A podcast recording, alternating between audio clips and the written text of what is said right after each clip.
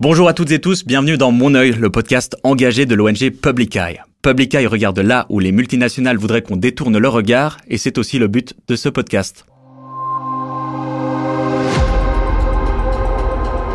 Mon œil, le podcast engagé de Public Eye.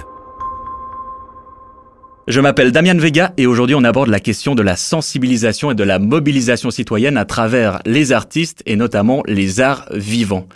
Le théâtre est-il un terrain privilégié pour éveiller les consciences, notamment face à l'urgence climatique? Peut-on par ce biais mieux intégrer les luttes et interroger le futur? C'est ce dont on parle aujourd'hui avec Yvan Richardet. Bonjour. Bonjour. Yvan, tu es comédien, improvisateur et auteur.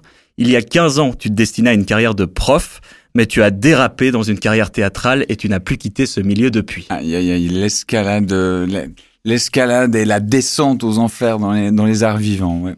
Même si tu as de nombreux talents variés et multiples, on sent à travers tes billets de blog et à travers tes créations que euh, la question des dérèglements écologiques à venir te préoccupe tout particulièrement. C'est bien vrai?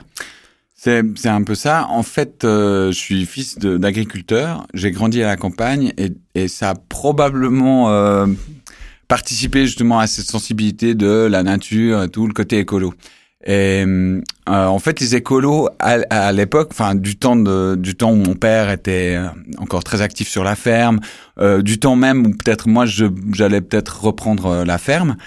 Euh, parce que la question se posait. Euh, les écolos, c'était un peu les empêcheurs de tourner en rond.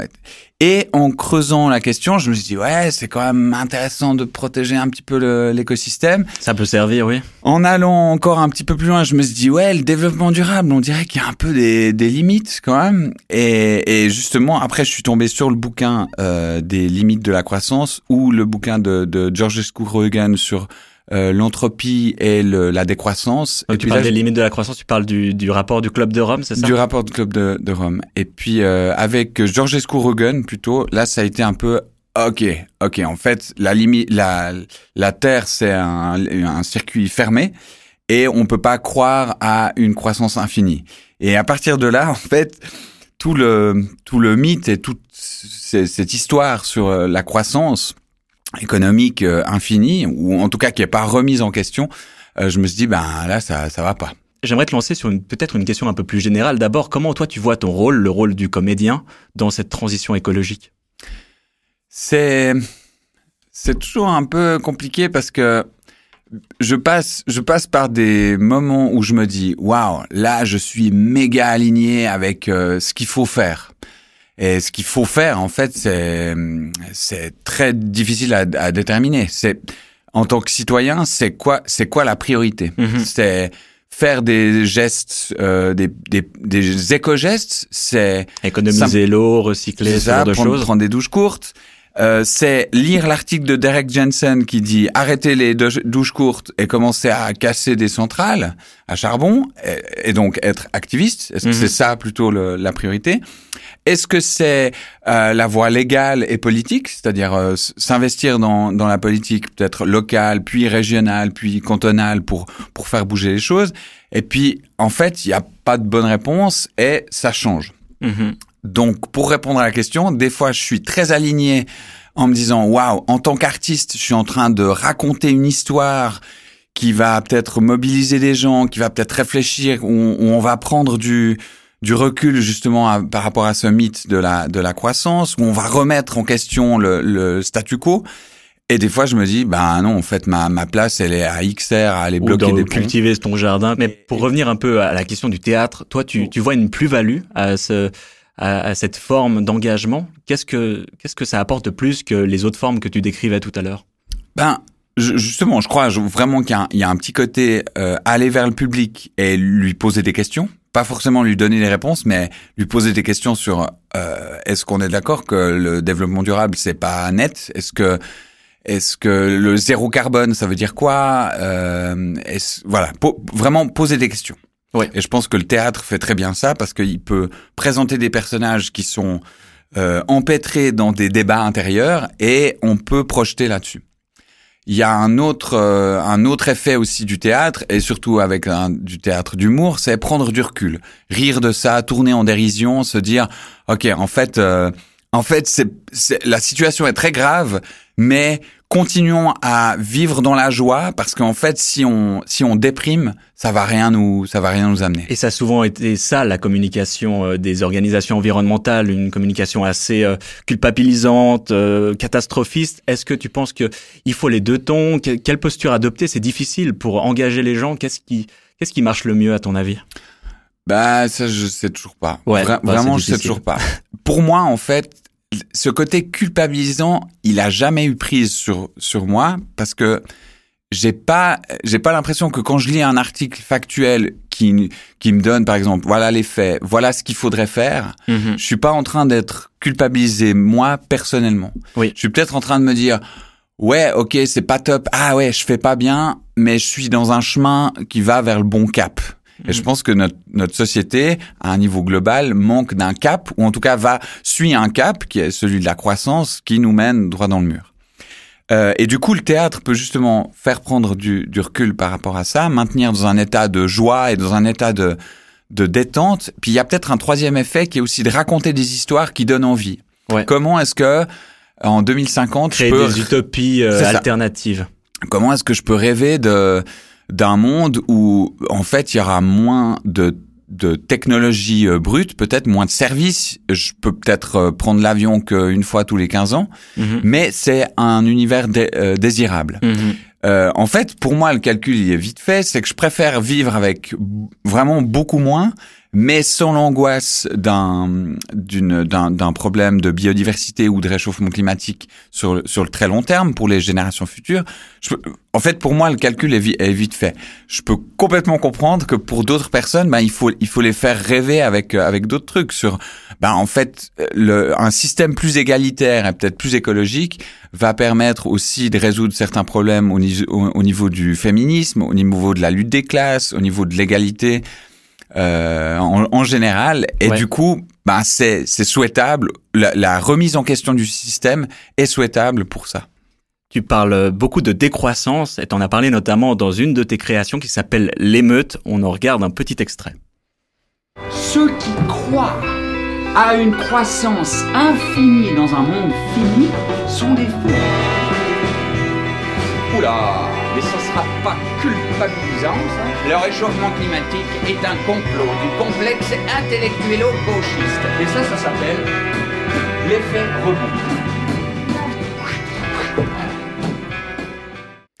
Dans ce spectacle, il y a un moment très drôle où tu parles de, de faire ce spectacle à 2000 watts et du coup t'éteins des projecteurs et tu montres ce que ça serait.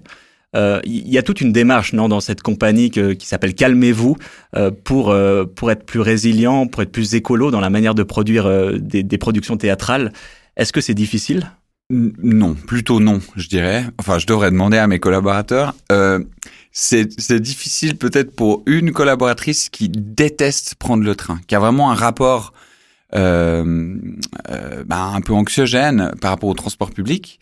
Et puis du coup, on en a beaucoup causé. On a regardé comment elle pouvait euh, compenser, et en fait, elle compense négativement. C'est-à-dire que plutôt que de euh, compenser en plantant des arbres, euh, elle, elle a déjà un train de vie qui est méga sobre. Euh, elle mange très peu de viande, elle mange très peu en général. Ok. Euh, elle prend pas l'avion, elle euh, elle vit dans une coopérative d'ha- d'habitation. Donc en fait, en discutant, on s'est dit ben elle elle elle fait elle fait la part des choses. Par du coup, vous à- utilisez à- moins de dans, dans la pièce, vous utilisez moins de lumière, moins d'énergie, moins de matériel. Que comment vous mettez ça en pratique?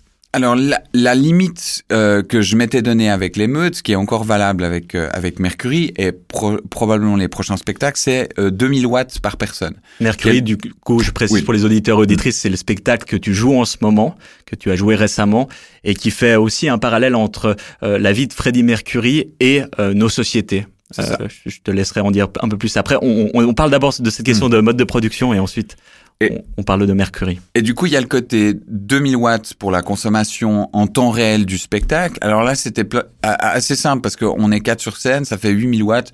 Euh, franchement, 8 kilos de, de lumière, ça fait 8 PC, c'est assez confort. Euh, le son, ça, ça dépense rien et tout. Euh, L'impact, je pense, il est plus au niveau des transports, où je demande aux comédiennes, comédiens de venir aux répétitions et aux représentations en train, en transport public. Euh, même chose pour l'alimentation, où pendant tout le temps de répète, ben, on est VG, on essaie aussi d'être le plus local possible et le plus zéro déchet. Alors, on en a fait quand même, mais voilà, là, il y a aussi une, une, part des choses et on est conscient qu'on qu'on qu'on fait pas tout juste.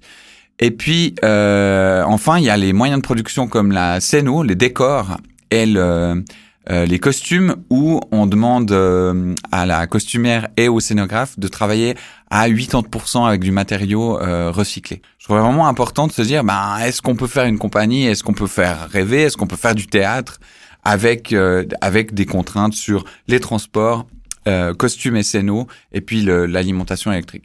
Et la réponse courte, c'est oui. En fait, c'est tout à fait possible parce que c'est un cadre de base. Et puis on sait que du coup, on va pas avoir une scénographie de euh, de 300 kilos euh, comme ça.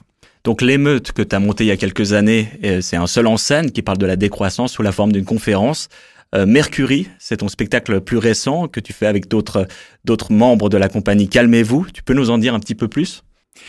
Je suis fan de Queen, je lisais une biographie de Freddie Mercury et tout d'un coup je tombe sur ce moment dans sa vie où il apprend qu'il a le sida.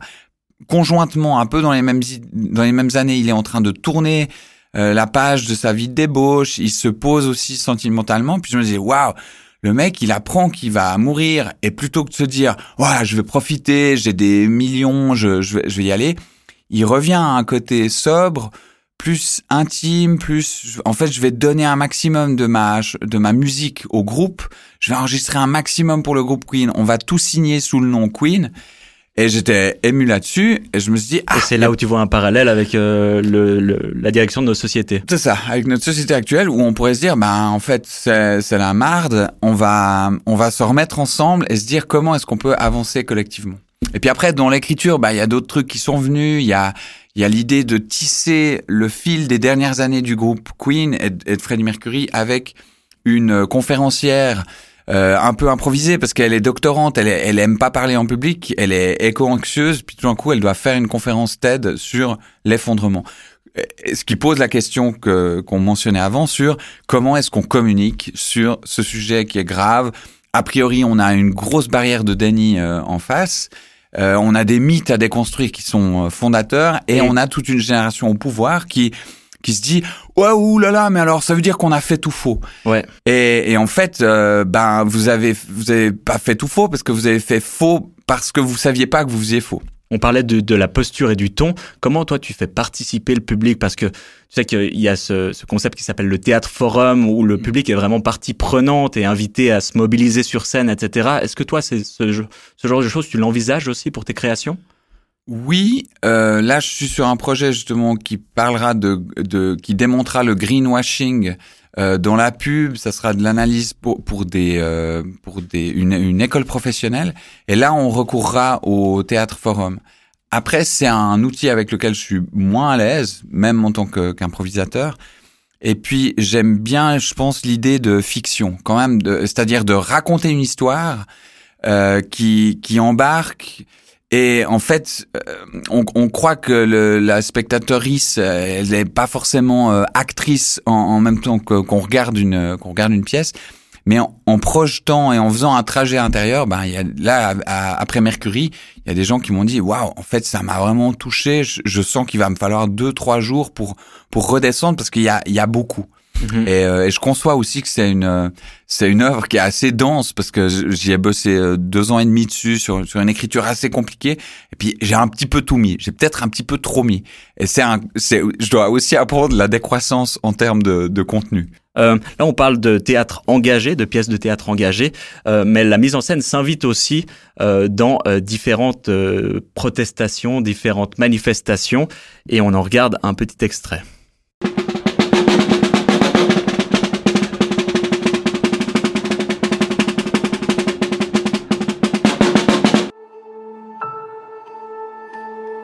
Infirmière retraitée. Henri, physiothérapeute.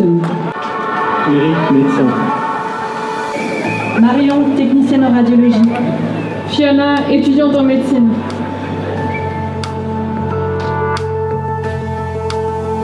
Aujourd'hui, on est à 1, plus, 1 degré de plus. C'est comme si nous avions 38 ans de température. Il y a dans le monde de plus en plus d'événements extrêmes et toutes ces catastrophes ont entraîné 70 millions de personnes déplacées dans leur propre pays en une année. Alors on vient de voir un happening de Extinction Rébellion dans lequel on voit un cortège funèbre de de médecins, d'infirmiers, d'infirmières qui disent que la planète est malade. Le, la mise en scène s'invite de plus en plus dans les actions militantes. Est-ce que toi, tu pratiques ce genre d'action? Euh, Oui, alors j'ai fait des actions avec XR. Euh, à chaque fois que je vois une action comme ça, je me dis, ah, j'aurais dû y aller. Il euh, y, a, y, a, vraiment bah, peut-être le, le, souci de culpabilité dont je parlais avant, il, il est peut-être là. Est-ce que je suis en train de faire en ce moment même la, la meilleure chose possible? Euh, et puis après, ben, je pense que c'est très important de mettre mettre en scène justement parce qu'il y a un petit côté, il y a un côté recul. Euh, le message arrive par un autre biais, arrive presque par un biais de, du registre de l'inconscient, de, des images. Euh, je suis fan de Jodorowsky qui, qui fait des actes psychomagiques, euh, alors au niveau intime parce que c'était c'était thérapeutique, mais il explique que quand l'inconscient euh, reçoit un message à un niveau très subtil, parce que ça peut être un film de David Lynch ou bien une peinture de Goya, euh, vous avez en fait votre euh, votre âme et votre système psychologique aussi, il est il est transformé. donc ça, je pense que ça participe aussi à déconstruire à, un imaginaire, des images, quelque chose que, qui est pas absorbé par notre conscient Alors, uniquement. C'est ça, complètement. Et là, on est avec le cercueil dans une imagerie un peu de la mort. Euh, c'est peut-être un, reproche, mais je sais qu'ils font pas que ça.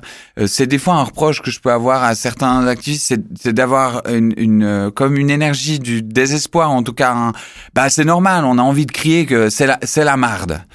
Mais il faut aussi pouvoir crier que c'est la joie, qu'on va qu'on va y aller et puis qu'on va et qu'on est ensemble à le faire.